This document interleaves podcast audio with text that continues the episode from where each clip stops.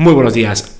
Jueves 9 de marzo, actualidad de negocios digitales. Google ya ha elegido fecha para su evento Google I.O., donde presenta las novedades. Input, output significa 10 de mayo. Y se, supone que va a traer el, Android 14, un nuevo Pixel 7a y luego una tablet Pixel.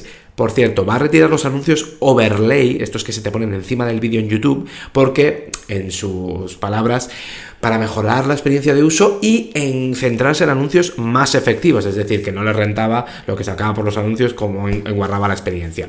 ¿Trabajas en Google? Pues este año va a haber muchas menos promociones, te lo dejo que ya lo sabrás.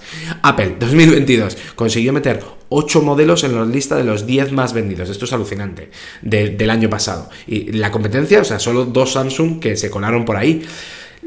Se lo tienen que mirar la competencia porque suben precios y ganan cuota de mercado. Facebook, el mito de Penélope, lo de hacer por el día y deshacer por la noche. ¿Por qué? Porque las funcionalidades que había sacado Facebook de la aplicación de Facebook para, para montar un universo de aplicaciones ahora las, las quiere volver a meter dentro de Facebook para poder competir con TikTok. Ejemplo, el chat va a estar dentro otra vez de la aplicación madre de Facebook. En el resto de la industria te dejo el link de cómo se construye Artifact, que es la nueva aplicación de los creadores de Instagram, que es sobre recomendación de noticias, es una especie de Flipboard 2.0, eh, llámale, y luego cómo están presionando el, lobby americano, porque la elegida por Biden para ser la, la que iba a liderar la Comisión Federal de las Comunicaciones, la tenían parada 16 meses sin nombramiento a la industria y la chica ha dicho que ya que pasa de, que pasa de todo y que, y que no le apetece ya, que se, que se retira del cargo sin haberlo cogido.